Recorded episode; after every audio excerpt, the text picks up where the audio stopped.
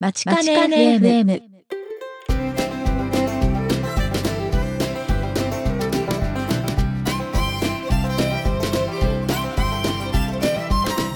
皆さんこんにちは番組パーソナリティの田中直樹です東沢優です。今回はマチカネ FM エピソード6。収録しているのはアメリカ時間で2016年8月25日木曜日。日本時間で8月26日金曜日です。マチカネ FM は大阪大学北米同窓会がお送りするポッドキャスト番組です。グローバルに活躍する阪大卒業生にお話を伺い、サンフランシスコの大阪大学北米センターから皆様にお届けします。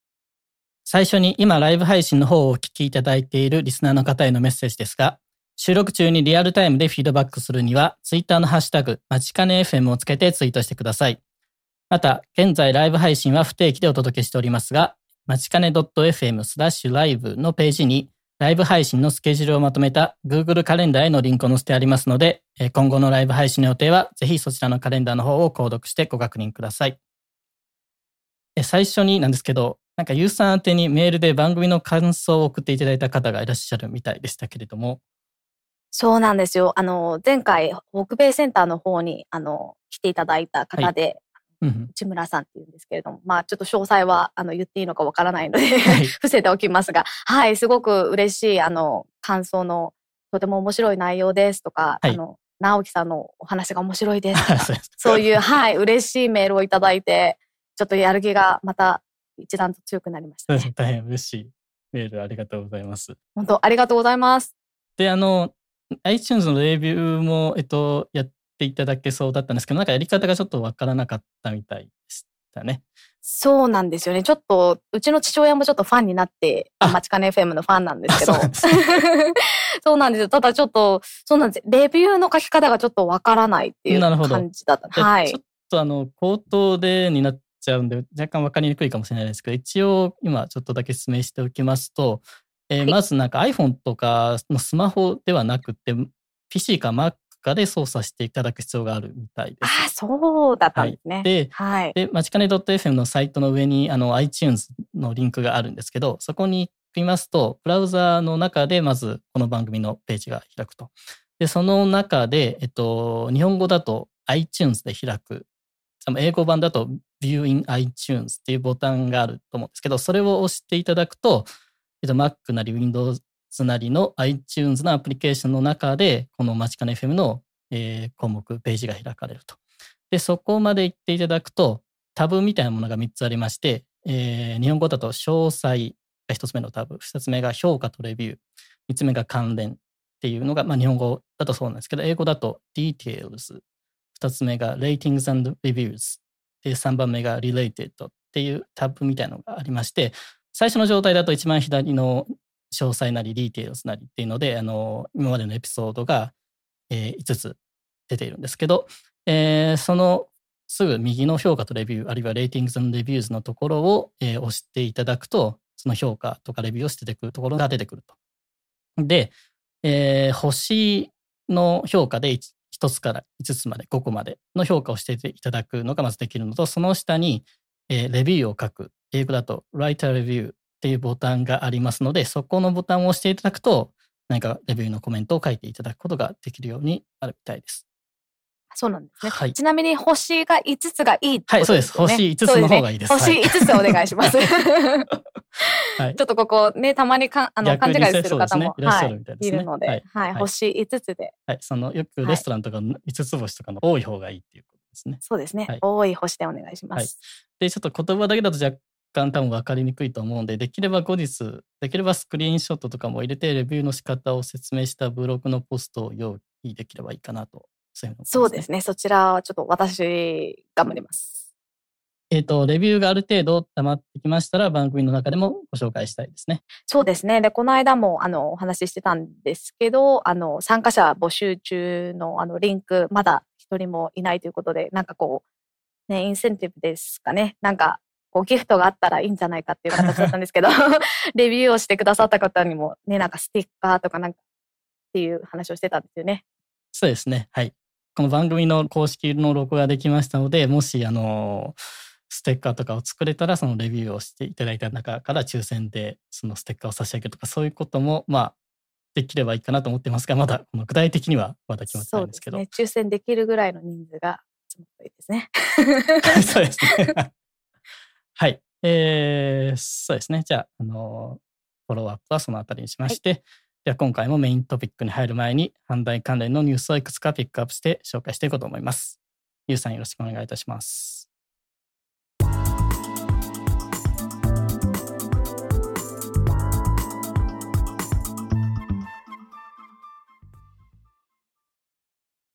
阪大ニュースをお伝えします。先週8月20日土曜日、岡山版大阪大学の集いが初めて岡山市岡山コンベンションセンターにて開かれました。主に中国四国地域在住の大阪大学、大阪外国語大学の卒業生、大学関係者ら阪大ファミリー約170名が集いました。また、阪大日本酒サークルがプロデュースしたお酒、はじめも振る舞われたそうです。理系学部対象、科学英語夏季海外研修が今週月曜日22日、アメリカ・カリフォルニア州セイント・メリーズ・カレッジにてスタートしました。大阪大学が冷却シートサイズの高精度脳波センサーを開発しました。計測データの無線伝送に対応、快眠や脳機能の解明など幅広い用途での活用が期待されます。はい、ありがとうございました。えっと、なんか最初に日本酒サークルのお話が出てきたんですけれども、なんかユスさん、このはじめというこのお酒は飲まれたことがあったりするんですか？まだないんですけれども、でも9月に、はい、あの同窓会の方で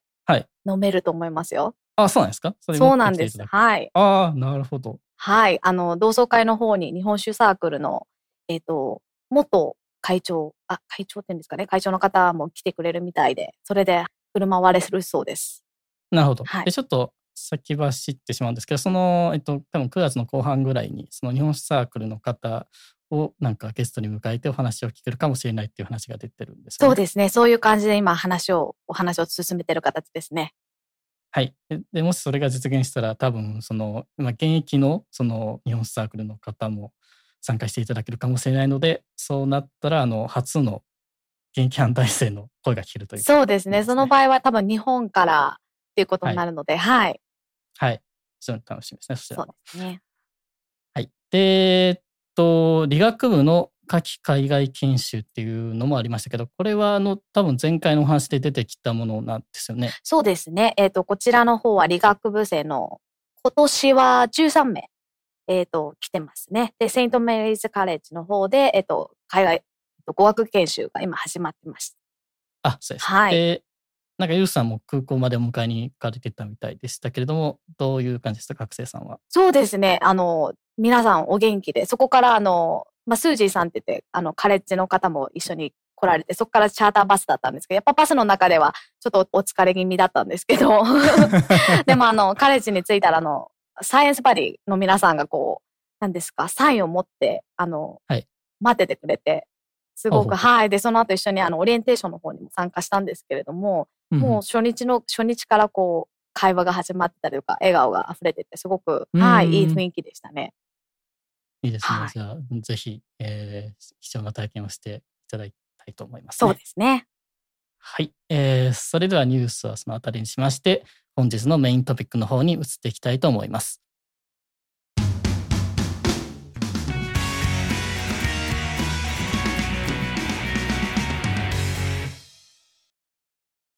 今回は情報科学研究科を修了されて、えー、現在サンフランシスコに執行されているという国母圭さんをお迎えしています。国母さん、本日はよろしくお願いいたします。よろしくお願いします。よろしくお願いします。はい。えー、それでは早速インタビューの方にさせていただきたいと思います。えー、最初の質問はいつも通り、ゆうさんの方からよろしくお願いいたします。はい。えー、まず最初に、大阪大学での大学院での所属と、当時の研究内容を簡単に教えていただけますか？えー、工学部の電気情報エネルギー工学科から、えー、情報科学研究科、マルチメディア工学科、えー、応用メディア工学講座えー、という、えー、講座に、えー、入りました、えー。研究テーマはちょっと難しいんですけれども、あのクラスターと呼ばれる、えー、ブレード型の、えーパまあ、パソコンがあるんですけれども、それをまあラックにまあ収容した、あのまあ、計算機がありまして、これをまあ複数の、あの研究機関でですね、集めて、え論理的に一つのスーパーコンピューターのように見せる、まあ、当時まあ流行っていたんですけれども、えグリッドコンピューティングと呼ばれる技術の、え設計手法を、え提案するものでした。はいはい、そうですね。グリッドっていうのはそうですね。当時流行ってみたみたいで言葉はよく聞きましたけど、最近でいうクラウドみたいなものだと思ったらいいね。そうですね。当時はまだあのクラウドという言葉がまあ出てきた、えばかりでして、まあみんなグリッドグリッドっていうふうに言ってたんですけれども、まあ、結局、あのグリッドという言葉は消えてですね、今はまあクラウドという形になります。うん、なるほど。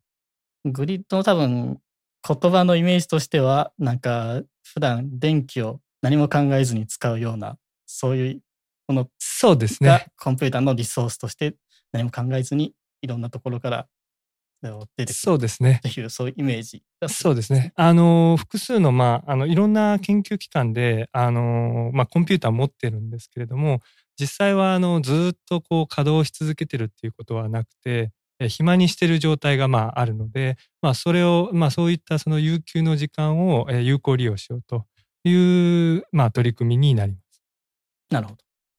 ゆうさん何かコメント？いや、私は本当に一般人なんで全然わからないんですけど、でもクラウドっていうところはわかりました。なので、すごく、はい、わかりやすかったです。ありがとうございます。そうですね。まあ、あの、ちょっと、なんていうんですかね、そういったいろんな研究機関との、まあ、あの、の、まあ、計算機をつなげるっていうことで、え当時から、あの、カリフォルニア大学のサンディエゴ校から、え留学生を、まあ、受け入れたりですね、えー、海外のあの大学と交流がありまして、えー、プラグマと呼ばれるですね、あの共同の、まあ、テストベッドを構築する、えー、研究を、まあ、行っていました。うん、で私のあの研究もですね、あのそれに類するもので、えー、特にですね、あのそういったいろんなあの研究機関の、えーまあ、ネットワークにフォーカスした、えー、研究でした。うんで当時はまだあのオープンフローと呼ばれるようなあの仮想ネットワーク技術がまあ出てきていなかったので、えー、複数の研究機関で一つの、まあ、LAN 環境をですねあの構築することは難しかったんですけれども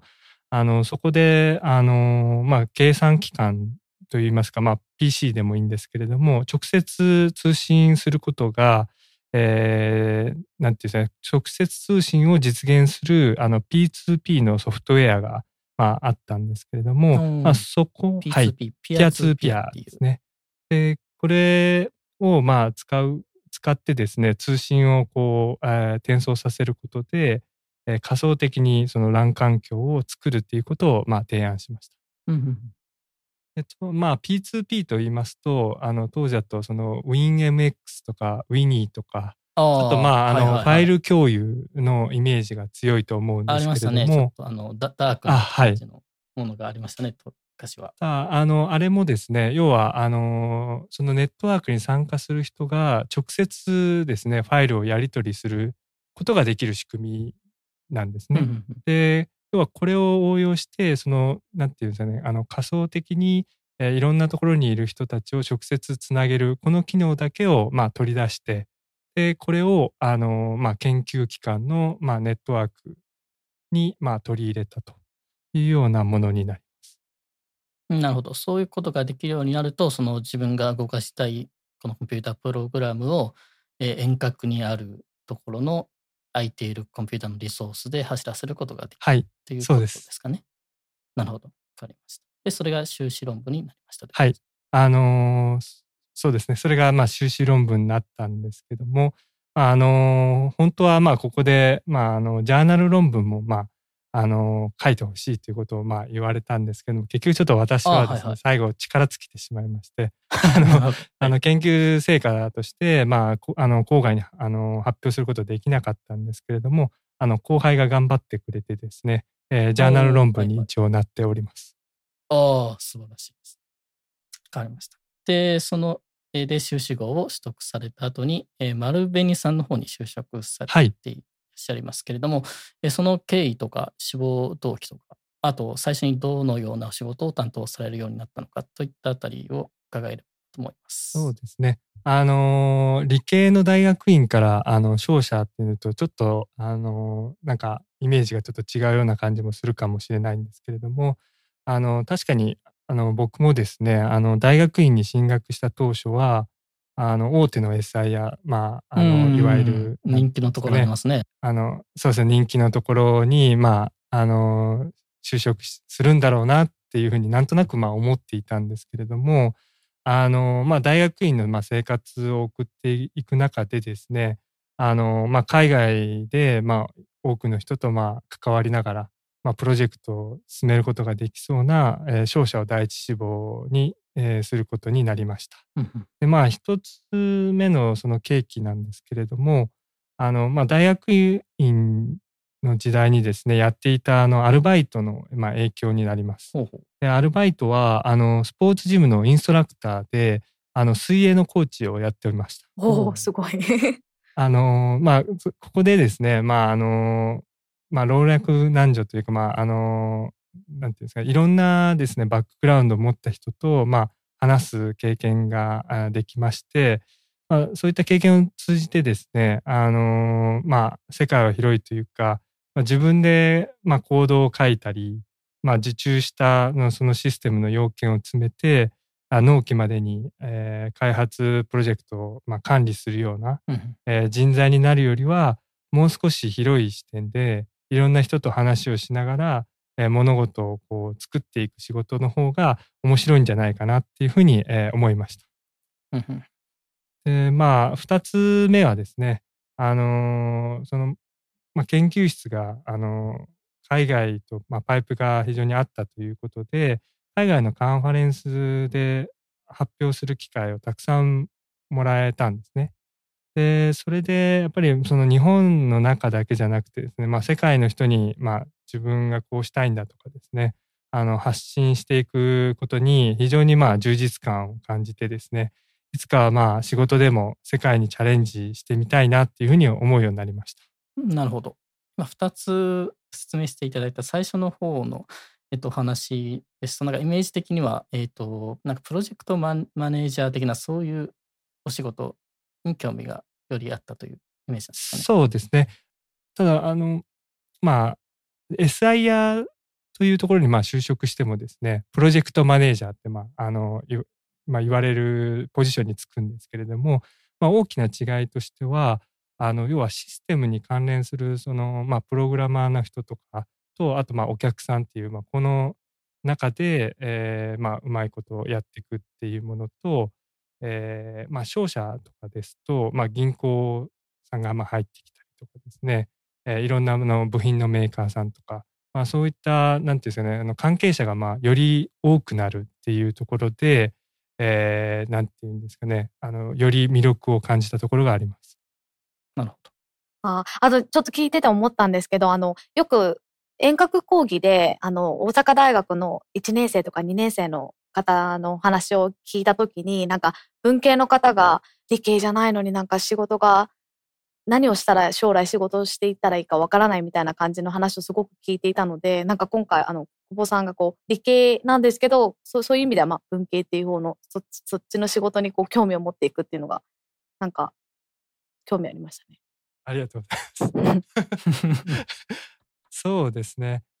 やっぱりあのいろんな人とあの関わるようになってからですねあのこういったまあ考えが生まれたのでそういった意味であの、まあ、あの大学生のあのもし皆さん聞かれていたらですねあのこのまあ4年間もしくはまあ6年の間の間でできるだけたくさんの人とまあ話をするっていうのがいいかなと思います。そうですね。では具体的に入社されてからどういうお仕事をされたかっていうあたりをお話しいただけますか？はい。えっと、丸紅ですね、あの、まあ、最初の仕事は、あの、国内に、まあ、データセンターをいくつか持っていたんですけれども、あ新しい、まあ、データセンターを、まあ、立ち上げるということで、まあ、そのお手伝いを、えーしていました。で、まあ、毎日、当時はですね、本当に右も左も、まあ、わからなくてですね、まあ、毎日かなり怒られながら、まあ、やりました。うんえーまあ、この、なんていうの、怒られるっていう経験をまあ通してですね、まあ、基本動作から、その、なんていうんですか、業務に関わる、その、細かい仕組みのところまでですね、まあ、たくさん学ぶ、あの、いい機会にはなりました。で、その後、国内事業会社に出向されて、新規事業立ち上げ支援に関わられたっていうふうに聞いてるんですが、そのあたり少し詳しく説明していただけますか？そうですね。あの、国内事業会社への、あの、入社早々の、まあ、出向ではあったんですけども、あの、僕自身は何とも思っていなかったんですけれども、親が少し、えー心配ししていました。というのはですね、あの、半沢直樹の、あの、ほうほドラマにもありましたけれども、まあ、親はですね、出向イコール、あの、会社的に不要な人材っていうようなイメージう。を、あまあ、持っていまして、ちょっと本当に大丈夫と、なんかもう帰ってこれないんじゃないのということで、非常にこう、ま ああのドラマはそう、そういう感じでしたけどね。はい。すごい、まあ、あの、心配はされたんですけれども、まあ、そもそもまあ派遣された理由として僕がまあ考えているのは、そのプロジェクトの内容が少しまあ僕の研究内容にまあ近かったからだと思います。ああ、そうです。はいあのまあ、新しいまあ事業で、あのまあ、ネットワーク、あとまあ今のあの先ほど直樹さんがおっしゃった、あの要はクラウドのようなものですね、あのまあ、作っていくっていうことで、すごい新しいあのチャレンジングな試みだったんですけれども、まあ、私としては、まあ、この、なんていうんですかね、その新サービスをそもそもまあ立ち上げたことまあもちろんなかったんですけど、まあ、こういったまあ経験を通じて、あのそのまあ開発のメンバーだけじゃなくて、えーまあその営業部とか、あのコールセンターのまあお客様センターの人たちとか、あとはそのまあ財務経理とかですね、経営企画とか、まあそういったまあいろんな部門の人とまあ話す、まあチャンスを、まああの入社1年目だったんですけれども、まあ得られたっていうことで、なんていうんですかね、あの一つのサービスがこう出来上がっていく過程を、まあ、あの見ることができたのが非常に良かったなというふうに思ってます。で、一方でですね、やっぱりこの何かプロジェクトを進めていく上では、あの、まあ、ライトパーソンといいますか、なんかちゃんとこう物事がああるパーツごとですね、なんか分かってる人が、えーちゃんとそのプロジェクトの中に、えーまあ、入っていないとなかなか、えーまあ、プロジェクトをうまく回していくことが難しいんだなっていうことも、えー学べたのが、まあ、あのいいあの、えー経験になりました。おなるほど。なんか、あれですね、この入社されて、新規事業立ち上げ関連、そういうお仕事が続いたわけですけれども、で、その後に中国の上海での研修に参加されたっていうことなんですけど、これなんか短期の MBA プログラムみたいな、そういう位置づけなような風に、えー見えたんですけど、実際にはどういったものなんですかね？えっとですね、これはですね、あの、まず、あの、まあ、そもそもどういう、あの、経緯でですね、中国に行ったのかっていうところなんですけども、はい。当社というか、まあ、あの、丸紅ではですね、その、2010年度からですね、あの、まあ、入社7年、8年、まあ、以内には、必ず海外に行くという、まあ、あの人材強化の、まあ、戦略がありまして、でまあ、その名目で、あの、まあ、中国語を学ぶという、なんか、あの、学生みたいなミッションでですね、まあ、上海に1年間派遣されるものでした。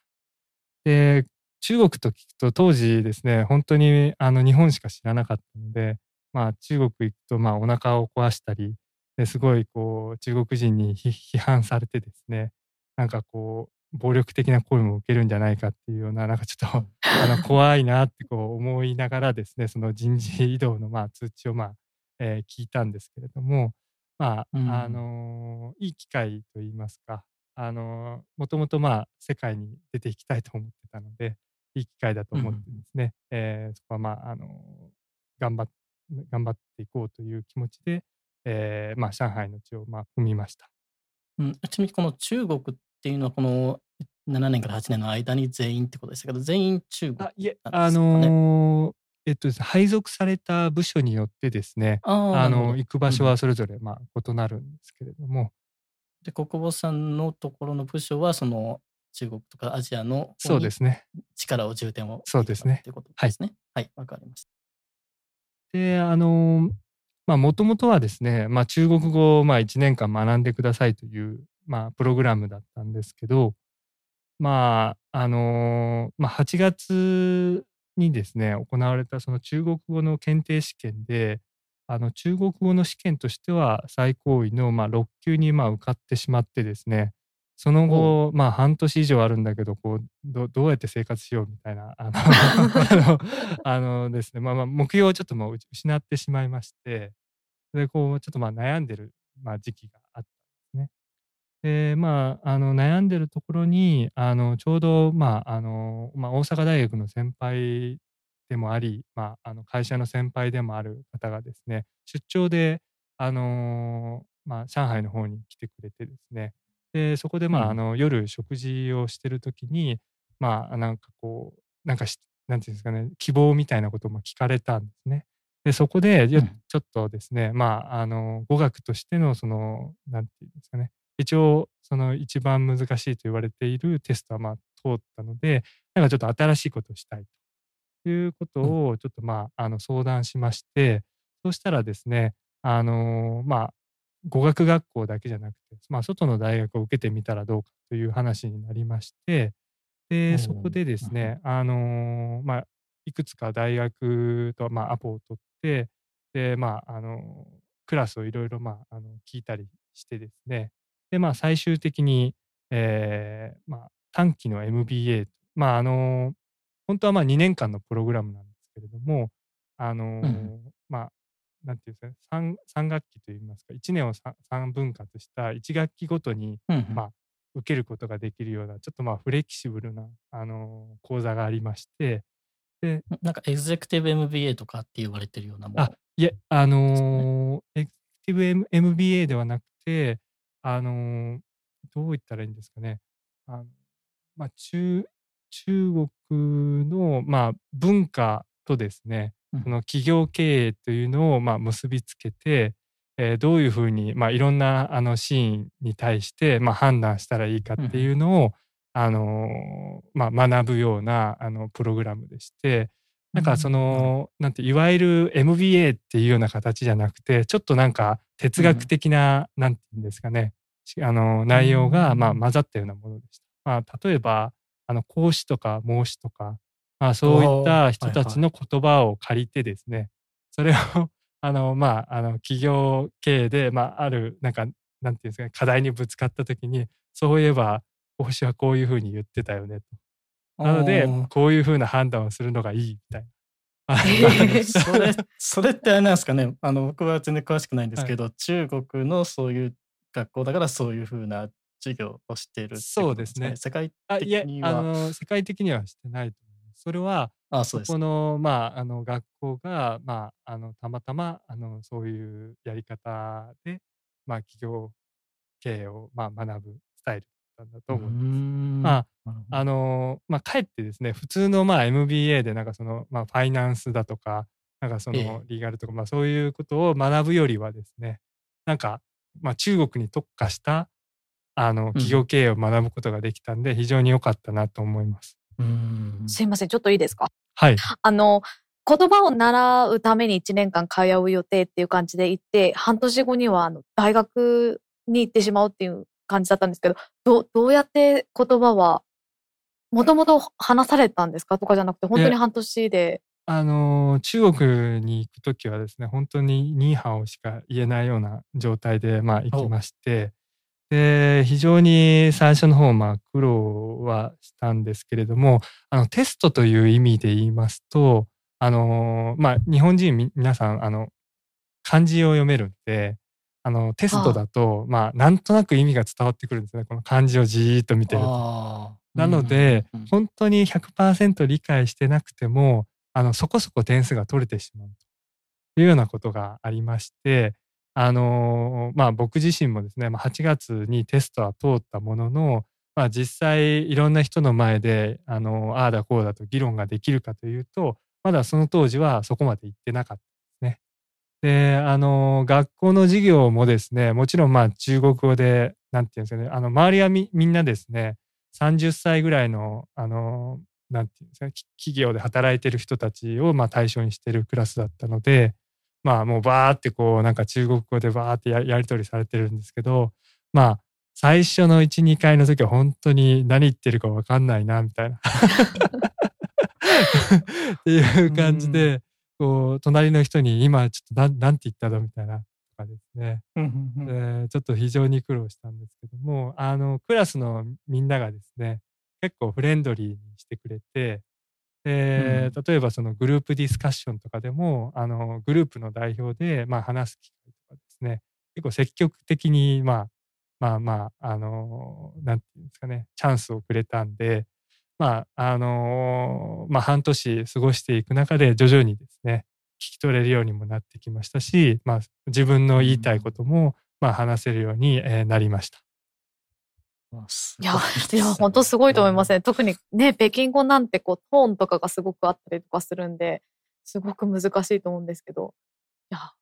そうですね。もともとあったんですよね、センスが。あ、いえいえ。いや、あの、実際もう、あの、今ですね、あの、もう行ってからだいぶまあ経つんですけれども、まあ、なんというか、やっぱりちょっとなんか、あの、基本的なところは忘れちゃってる感はあります。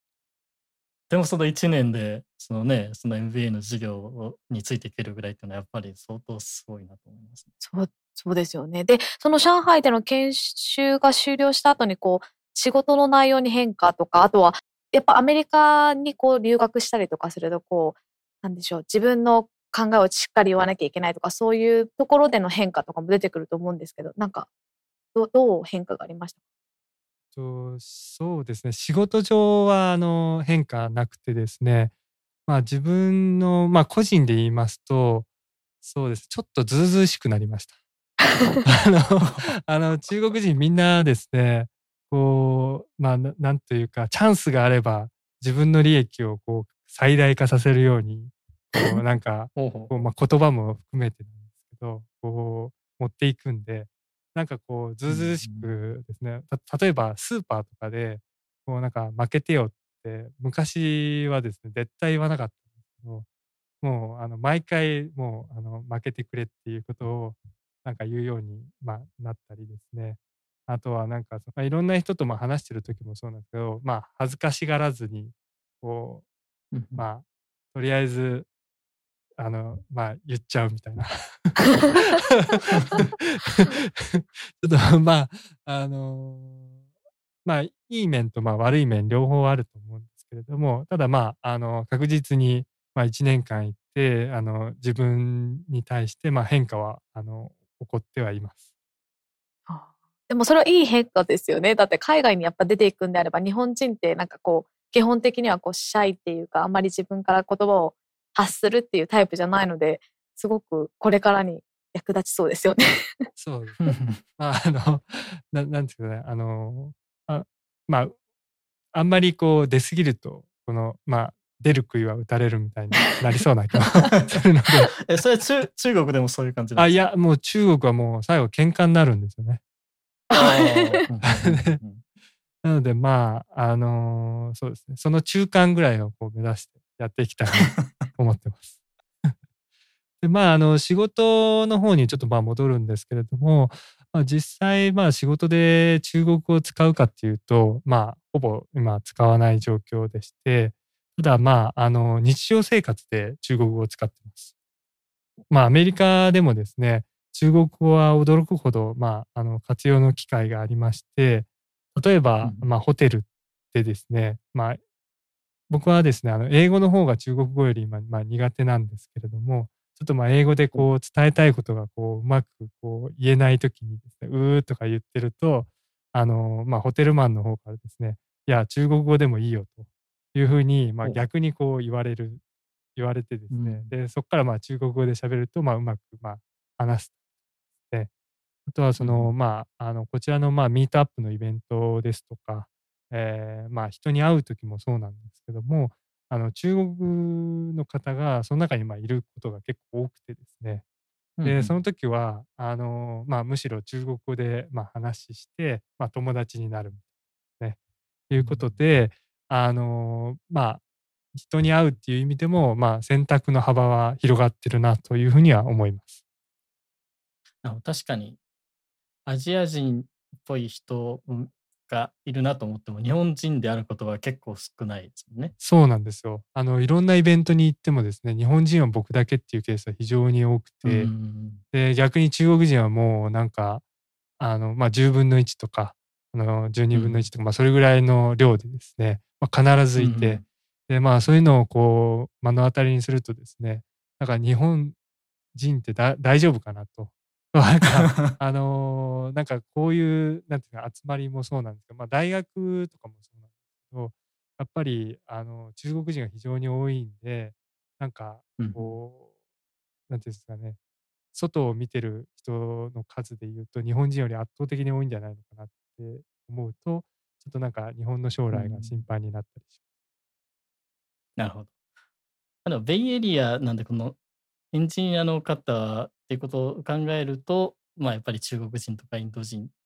とかはやっぱり多いかと思うんですけどまあでもアメリカの中で見ると、まあ、ベイエリアはその、まあ、日本人が多い方だとは思いますけれどもまあ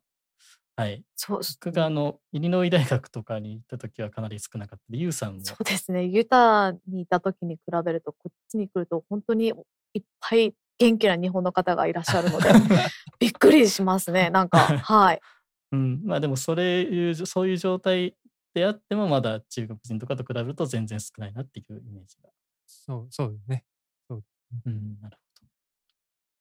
で、えっと、ちょっと今のお話をちょっとしていただいてますけれども、この今年の2月からだと思うんですけど、あのサンフランシスコの方に出向ということで現在に至っているわけなんですけど、これもどういった経緯で、えー出向されるに至ったのか、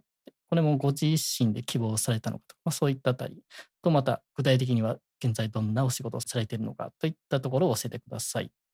そうこれもですね実はあの会社の方からあのーまあ、移動通知をまあ出されたことで、まあ、いあのーこちらの方に来ています。なので、あのーまあ、自分の希望ではないんですけれどもあの、まあ、今回すごくいい機会をまあいただいたと思ってまして、えー会社には非常に、えー感謝してます。うんで今はですね、あのーまあ、サンフランシスコに拠点を持つベンチャーキャピタルでですね米国のスタートアップ向けの投資手法を、えー学んでいます。でベンチャーキャピタルが、まあ、あの提供する1年間の研修プログラムがありまして、まあ、それにまあ参加する形で今やってます。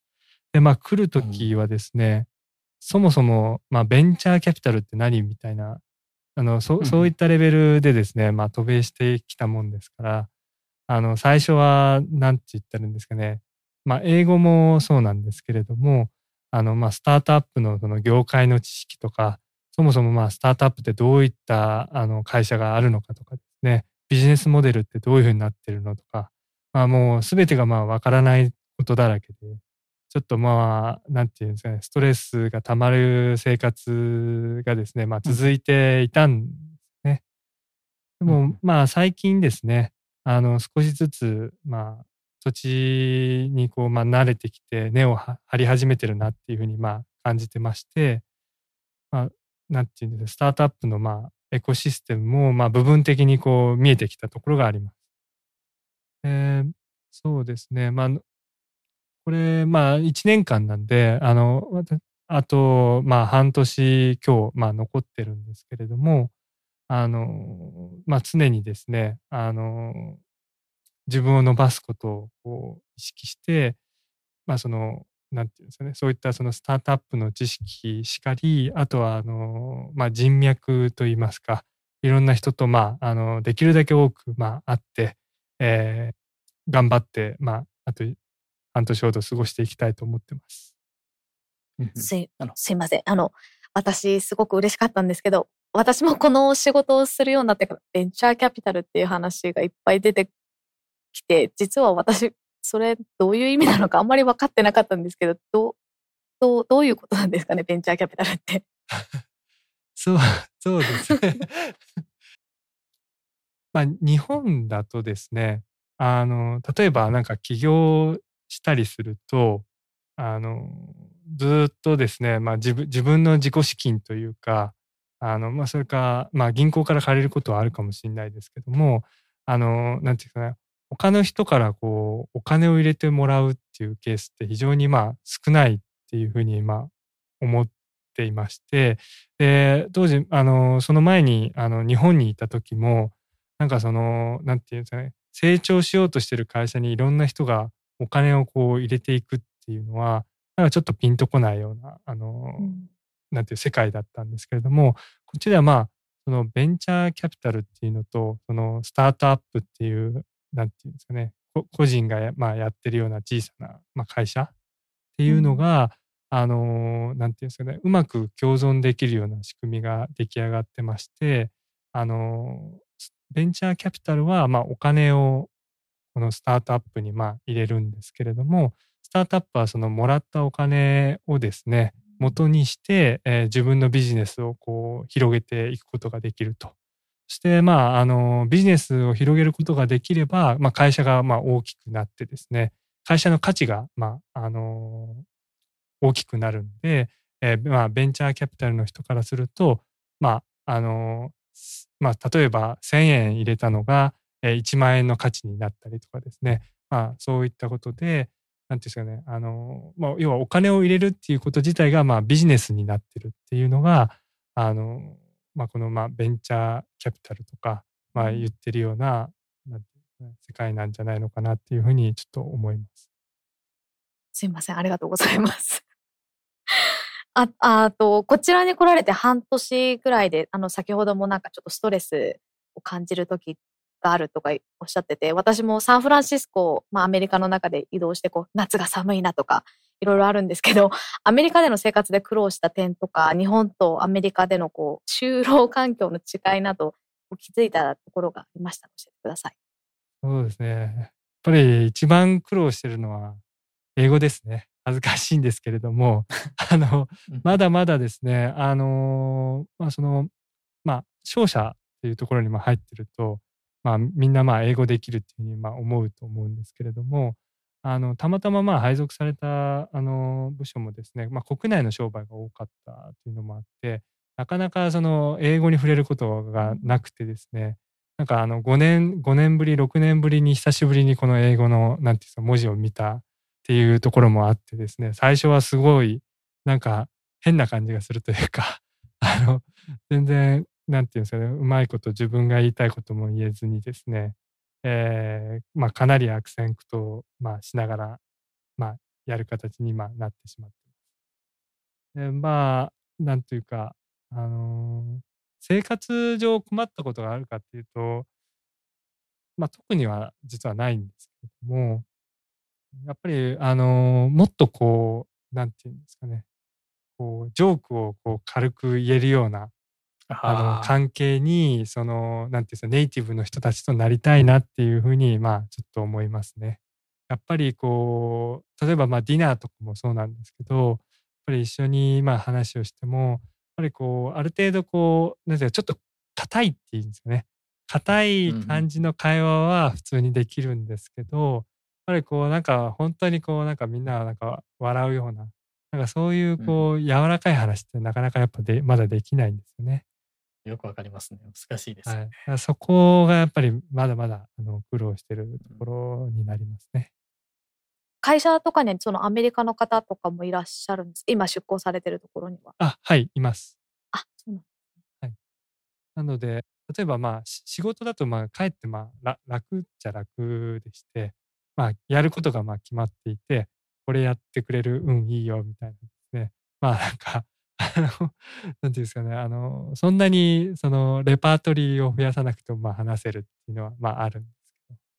ぱりこれが、なんていうんですかね、フリートークになると非常に難しくなってしまうというのがありますね。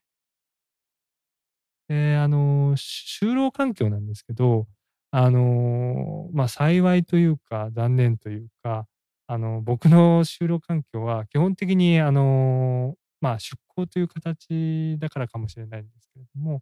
あの、まあ、東京のその、なんていうんですかね、本社と同じ基準で今仕事をしてまして、えー、そういう意味で、まあ、あんまり変化はないですね。おと、と言いますのは？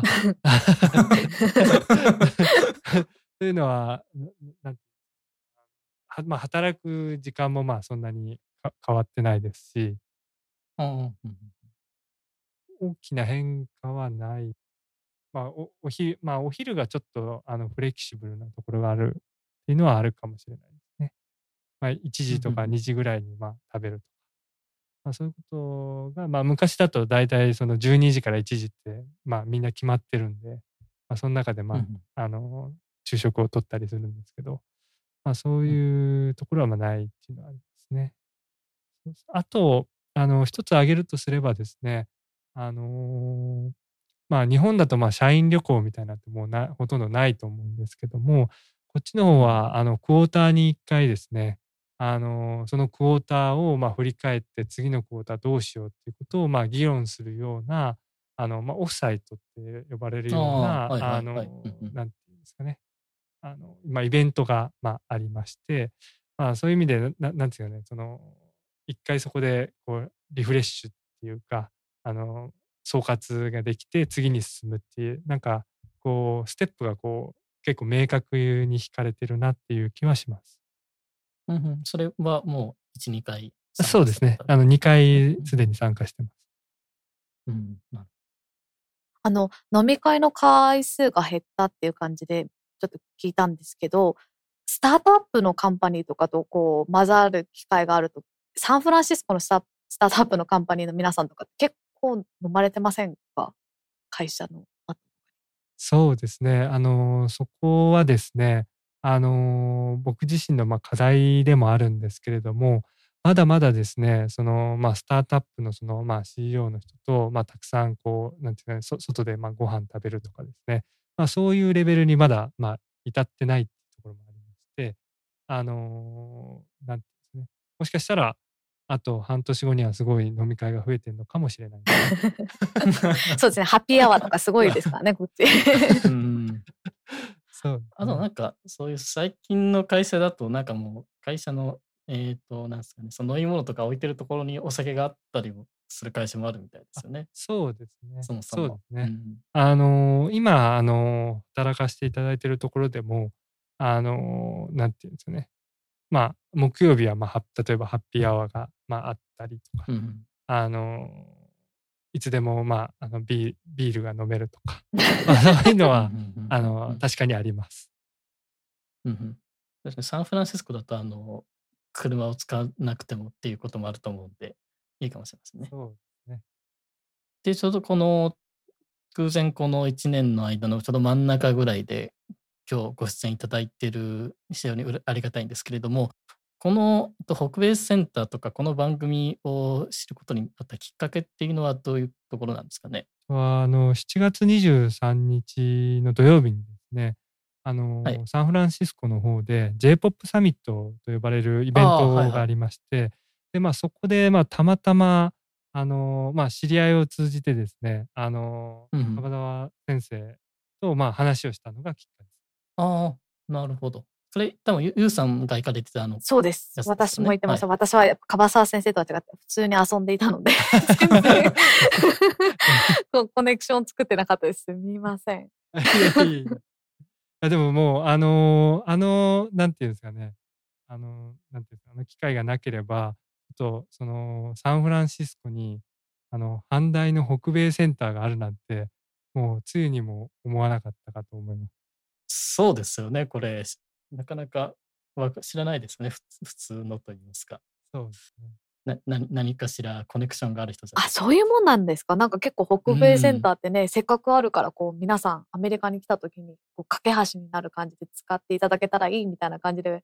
聞いてたんですけど、そんなにあんまりうん知られて多分知名度は低いじゃあそこも頑張っていかないとダメですね。多分あの直樹さんもそうだと思うんですけども自分がその在学してた時にそこまでそのなんていうか海外に拠点を持ってるなんてことをまあ知らされてなかったんでまさかというようなあのなんていうか気持ちがあるんだと思います。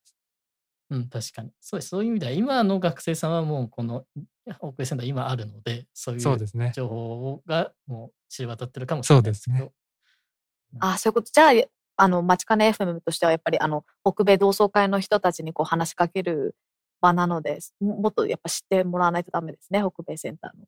そうだと思います。そうです。はい。で僕が言っていいのかわからないですけど。えっと、日本に帰国されるまでの間に、あ先ほど、あの、なんですかね、CEO の方とこう飲みに行くとか、もうちょっと飲み会に参加できるようになりたいっていうふうにおっしゃってたんですけども、他にもなんかこう、やっておきたいっていう、ここに行っておきたいとか、なんかそういうことはあるんですか？そうですね。あのーまあ、あの、行ってみたいっていう意味ですと、まあ、一年間、まあ、限りがありますんで、あの、できるだけ、えーいろんなところに、まあ、旅行に行きたいなっていうふうに、まあ、思ってます。で、まあ、やりたいこととしては、一応、その、今、あのーその、まあ、研修プログラムということで、まあ、こちらの方に来ているんですけれども、やっぱり、何か、まあ、具体的な、僕が今後、取り組みたいと思うような具体的な案件をこう、まあ、見つけてきてですね、えー最後の1、2ヶ月はそれにこう没頭できるぐらいですね、うん。えーいい、いい案件にまあ巡り合えたらいいなと思います。で、まあそういうものをですね、まああの、まあ持ち帰って、こう、まあ帰国っていうのがまあ一番、なんか自分にとっては、あの、まあ目指したいあのなんていうんですかね、終わり方になりますね。うん。なるほど。素晴らしいです。素晴らしいです。はい。えっと、では、えっと、次が最後の質問になるんですけど、あの、これ、あの毎回最後に聞いている質問になるんですけれども、えーこれから海外で勉強をしたりだとか、仕事をしてみたいなと、そういうふうに思っているような方に対して何かメッセージがありましたら、よろしくお願いいたします。そうですね。あの、チャンスがあれば、あの、若いうちにどんどん、まあ、チャレンジしてほしいっていうことと、あの、海外にも、あの、出てほしいっていうふうに、えー思います。で、あの、僕はですね、あの、まあ、大学院に行った時に、あの、まあ、海外に行って、ちょっとまあ、あの、研究するですね、あの、チャンスがですね、まあ、自費であれば、うんまあ、あの、チャンスはあったんですけれども、ちょっとまあ、当時ちょっと臆病になってしまってですね、ちょっとまあ結局行かずに、えーまあ終わってしまったんですけども、やっぱり今思うのは当時、もしチャレンジしていたら、まあ今のような、あの、英語のレベルでも多分なかったでしょうし、えーいろんな世界が多分見えてたんじゃないのかなっていうふうにちょっとまあ今思ってます。なので、あの若いその、まあ、大学生の皆さんにはですね、まあ、無限のチャンスがあると思うんで、あの若いうちに、えーどんどんあの新しいことにチャレンジしてほしいと思います。うんうん。なるほど。非常に勇気が湧いてくる言葉ありがとうございました。ね。で、あの、時間の都合上、今回のインタビューはこの辺りでということにさせていただきたいと思いますけれども、えーリスナーの方でこういうことも聞いてほしかったなと、そういうコメントがある場合は、ツイッターのハッシュタグ、まちかね FM をつけてツイートしてください。えーできる範囲内でということになるかと思いますが、後日、国母さんに追加で質問などさせていただいて、えー今後のエピソードの中でフォローアップということもできるのではないかと思っています。はい、はいえーまたインタビューを受けてくださる方募集中ですので、特に海外で活躍されている阪大卒業生の皆様、ぜひご協力の方よろしくお願いいたします。まちかね FM サイトの方上の方にある Join というリンクから参加申し込み書のフォームにアクセスができますので、そちらの方からお申し込みください。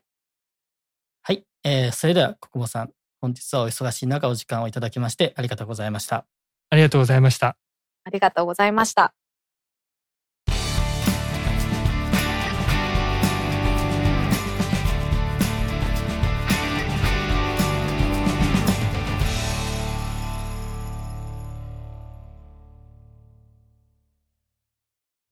それではゆうさん、最後にイベント情報の紹介の方よろしくお願いいたします。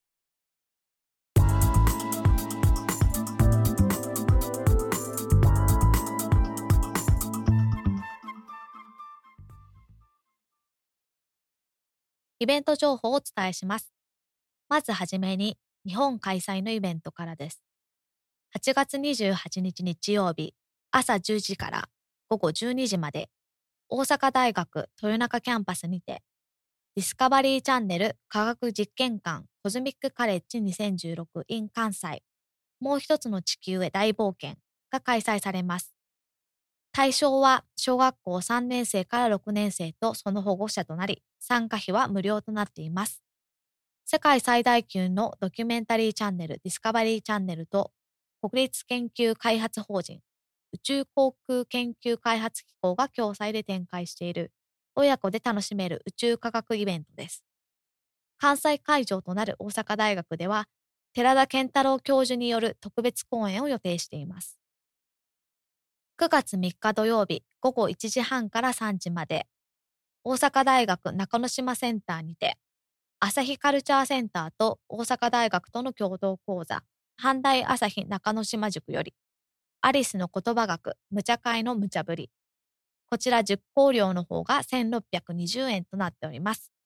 不思議の国のアリスが150年得ても子供や大人にも愛されるのは、オックスフォード大学数学講師であった作者キャロルの言葉と論理の遊びにあります。何気ない英語に隠された言葉や論理の仕掛けの謎解きは、英語が苦手な方にも楽しんでいただけます。以前からもお伝えしています。大阪大学総合学術博物館にて開催されている夏季特集展覧会科学で楽しむ会以降、妖怪古生物展は、今週土曜日8月27日が最終日となります。続きまして、アメリカでのイベントです。今週8月の27日土曜日、ジャパンタウンにて、来年60周年を迎えるサンフランシスコと大阪の姉妹都市関係を祝い、大阪祭りが開催されます。ジャパンタウンのピースプラザにて大阪の文化、食べ物、そしてサンフランシスコの関係をハイライトした形で開催されます。続きまして8月28日日曜日、サンホゼにて大学同窓会合同バーベキューが開催されます。9月10日土曜日は2016年北米同窓会10周年記念講演会総会となっております。はい、ありがとうございました。えっと、あの、日本のイベントの方で、なんかタイトルがダジャレみたいなイベントがありましたけど、これは、なんか、多分、番組、この番組のリスナーさんは結構言葉に興味を持っている方が多いかと思うんで、この、なんですかね、アリスの言葉学っていう、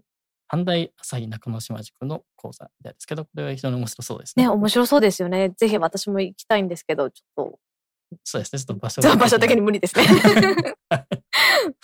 はい。で、あの、ベイエリアの方では、えっと、今週末のイベントを2つ紹介していただいておりましたけれども、これはユウさん行かれる予定とかあったりしますか？本当は行きたかったんですけど、実はあの、はい、私、あの、母親が明日来まして、明日、はいはい、車でユタ州のソルトレイクまで12時間かけて運転していくんですよ。なので、今週は、はい、ちょっと無理ですね。そういうことですね。あ、でもあれですよね、直樹さんは、行くんじゃないですか、僕は逆に行けそうですね。あの、できたら、あの、行きたいと思います。そうですね。あと、バーベキューも。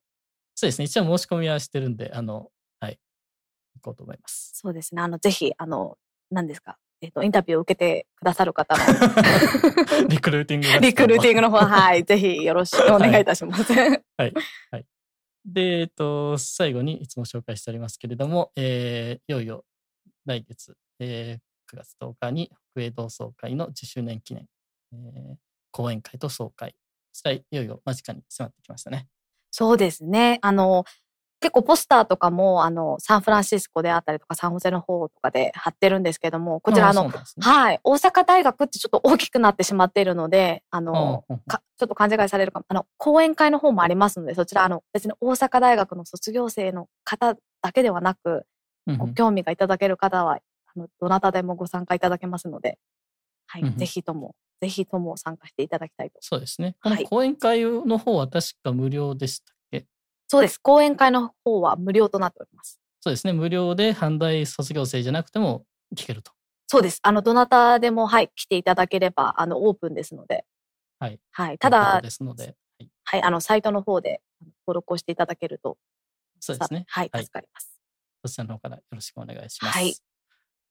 えー、それでは今ご紹介しましたイベント情報を含めまして、えー、今回お話しした内容のショーノートは番組のサイトまちかね .fm スラッシュ6でご確認いただけます。さて、直樹さん、次回はどんな内容になるんでしたっけ？はい。えっ、と、次回はちょっと多分少し時間が空いてしまうかと思うんですけれども、えっと、イベント情報の最後で言いました、えー9月10日の北米同窓会の記念講演会総会の方の、えっと、さっき無料で聞けますといったこの講演の様子をですね、録音してもいいですよと、もうそういう許可をありがたいことにいただきましたので、ままあ、ただ多分ライブ配信は難しいかと思うんですけれども、えー編集したポッドキャスト版の方では、えー次回から何回かに分けてその講演の様子をお送りできるかなと思っています。それはいいですね。あの、プロ将棋士の糸谷さんをはじめ、なかなか他では聞けないお話とかも聞けると思うので、普段この番組を聞いていない方にもぜひ聞いていただけたらと思いますので、あの、情報拡散の方よろしくお願いいたします。はい、そうですね。えっ、と、あとは、まあ、できれば参加されているあの同窓生の方々に、まあ、簡単に一言ずつでも何か感想とかをいただければ、まあ、その様子も配信できたらいいかなとも思ってますね。そうですね。そういう意味であれですね。直樹さんと私が同じ場所にいてこうインタビューできるっていう、はいレアな感じですね。そうですね。でですね、あの、いつもあの、サンフランシスコからお届けしていますと、あの、ユウさんが最初に冒頭で説明してくださっていますが、僕はあの、自分のアパートからそうですもんね はい。そうですね。その、一緒に同じ場所にいてインタビューすることができるということはありますので、まあ、できればそういうこともしていきたいなとそうですね。います。はい。はい。最後にリスナーの皆様へのメッセージですけれども、えー番組へのご意見、ご質問、ご感想などは、ツイッターのハッシュタグ、まちかね FM をつけてツイートしていただけましたら、こちらの方で確認させていただきます。えー番組の公式ツイッターアカウントは、アットマークまちかね FM ですので、えーそちらもよろしければフォローしてみてください。また、iTunes の方で番組のレビューもできるようになっておりますので、そちらの方もぜひよろしくお願いいたします。はい。よろしくお願いいたします。あの、レビューの仕方の方、ブログで上げていきたいと思いますので。はい。はい。それでは本日はまちかね FM 第6回をお聞きいただき、本当にありがとうございました。ありがとうございました。次回もお楽しみに。